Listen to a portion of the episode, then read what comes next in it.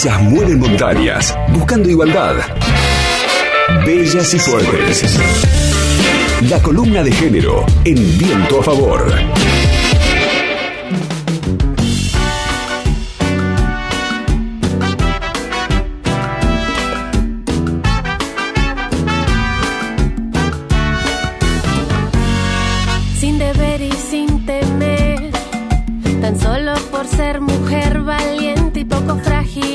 Pasado 18 de marzo fue el día de promoción de los derechos de las personas travestis y trans. Y en Neuquén recibimos la visita de Alba Rueda, subsecretaria de Políticas de Diversidad de Nación, dependiente del Ministerio de las Mujeres, Géneros y Diversidad. La funcionaria vino a la provincia para participar de la puesta en marcha de la Mesa de Coordinación Interministerial de políticas públicas para la población trans en la provincia. Y en este contexto tuvimos la posibilidad de tener una muy linda entrevista con Alba Rueda en los estudios de televisión del diario LM Neuquén, así que por este medio les vamos a compartir un adelanto, un extracto de esta entrevista que se va a publicar y que la van a poder ver y leer también completa en la edición del diario. Bueno, Alba, en principio, comentanos cuál es eh, la realidad en general de las personas travestis y trans en Argentina.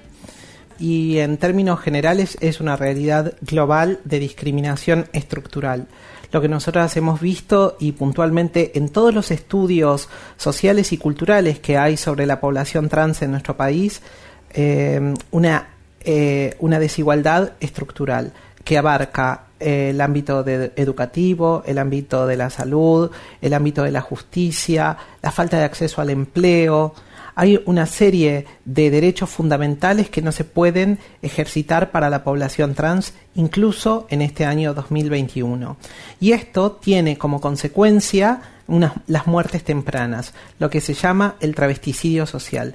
Todos los datos, todos los datos sobre la población trans en nuestro país da cuenta de que más del 80%, este, digamos, las personas trans no tuvieron nunca un empleo formal. Más del 80% de toda la población relevada no tuvo nunca este, una, un, espacio laboral, una oportunidad de un empleo formal.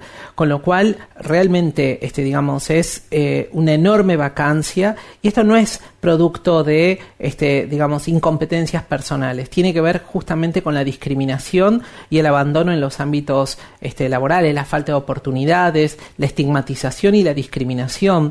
No hay otra población en nuestro país que cuente con esta expectativa de vida, que cuente con estos datos indicadores de que más del 80% de un grupo poblacional nunca tuvo un empleo formal. Imagino que eh, en este tiempo que llevas eh, a cargo de, este puesto te has podido dar una idea de cómo está la situación eh, en cada provincia, ¿no? que me imagino que es distinta, ¿no? sobre todo en relación a los avances que hay por ejemplo, en políticas públicas. ¿Cómo ves la situación en Neuquén?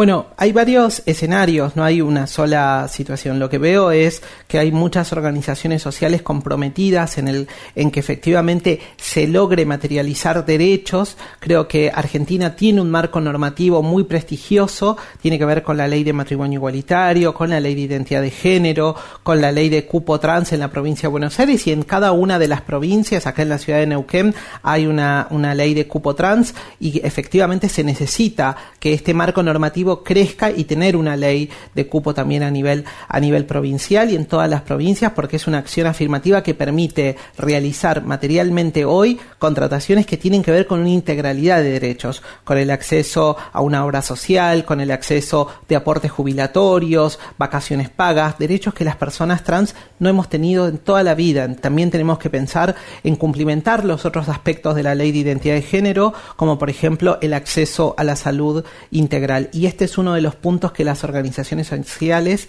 han marcado cuando nos encontramos con ella en estos días, y es que efectivamente faltan dispositivos que aborden de manera integral la salud en esta provincia, y esto creo que es uno de los ejes que podemos trabajar en conjunto, porque realmente son, son experiencias ya transitadas. Tenemos nueve años de la ley de, de identidad de género, así que para nosotras es, este, digamos, asumir justamente estas agendas como agendas también de políticas públicas que deben ser espacios comunes para, todos nuestro, para todo nuestro territorio.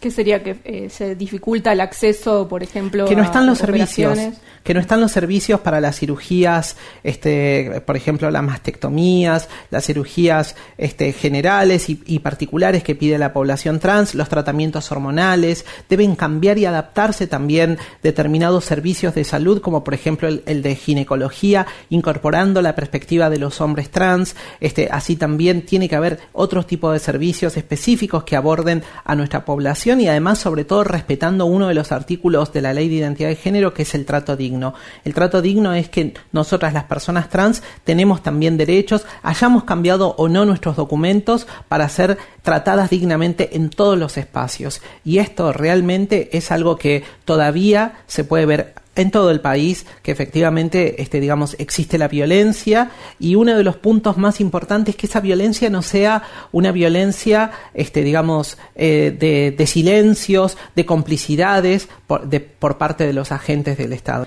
Les recordamos que estamos escuchando la entrevista con Alba Rueda, subsecretaria de Políticas de Diversidad de Nación, en una entrevista que tuvimos con ella tras su visita en Neuquén. Alba, ¿y cuál es el valor de que una persona trans eh, o travesti esté ocupando cargos jerárquicos en el gobierno, que esté en lugares de poder importantes en, en áreas del Estado, ¿no? Y es el mismo que podés pensarlo, por ejemplo, cuando las mujeres ocupan espacios de decisión política. Claramente este, llevamos adelante nuestras agendas, las personas travestis y trans llevamos adelante nuestras, nuestras agendas políticas, que son agendas postergadas, y por el otro lado, poder hablar de la participación de todos, con lo cual no es casual que tengamos leyes de paridad en nuestro país, porque habla de que hay una violencia y una discriminación estructural que impide que las mujeres cis, trans, este, podamos ejercer nuestros derechos también en el tema de las decisiones políticas. Entonces, eh, ¿cuál es la, eh, digamos, el valor de esto, primero que somos nosotros en voz propia quienes llevamos adelante también nuestras agendas. ¿Y qué derechos crees que quedan por conquistar o eh, en términos sociales, qué les falta a la sociedad para que se respeten los derechos ya conquistados? Es un ministerio nuevo, el Ministerio de las Mujeres, Géneros y Diversidad. Tenemos un poco más de un año, así que la agenda de políticas públicas es fundamental darla, este, transversalizarla, ponerla en vigor. Para nosotras una de las definiciones de nuestro ministerio tiene que ver con el eje de las intersecciones, es decir, que los espacios territoriales crean también determinada, determinado alcance para los derechos. Entonces, hay personas que están en sectores rurales que no tienen la misma accesibilidad a determinados bienes y servicios que brinda el Estado. También hay, este, digamos, otras perspectivas que es la racialización y cómo eso afecta en nuestro desarrollo cotidiano y tiene que ver justamente con trabajar y abordar justamente las problemáticas vinculadas a la discriminación y también, por supuesto, todo lo que son las diferencias a partir de lo que nuestra sociedad trata, a, nos trata este, como personas eh, diferentes, nos trata como personas marginadas. Entonces, lo que se trata es de crear políticas públicas para romper con la discriminación,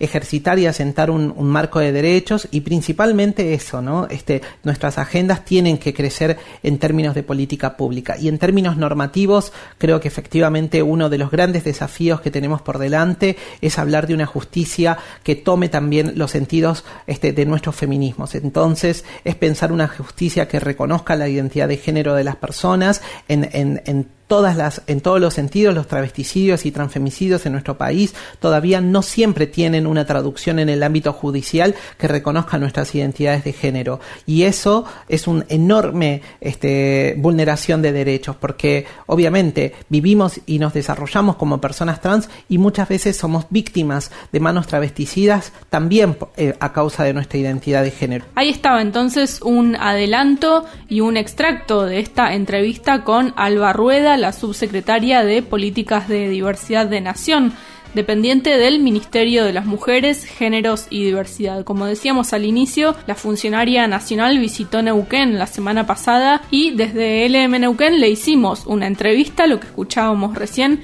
era un adelanto y la entrevista completa la van a poder ver y leer en la edición de la web. LU5 Podcast. Viento a favor.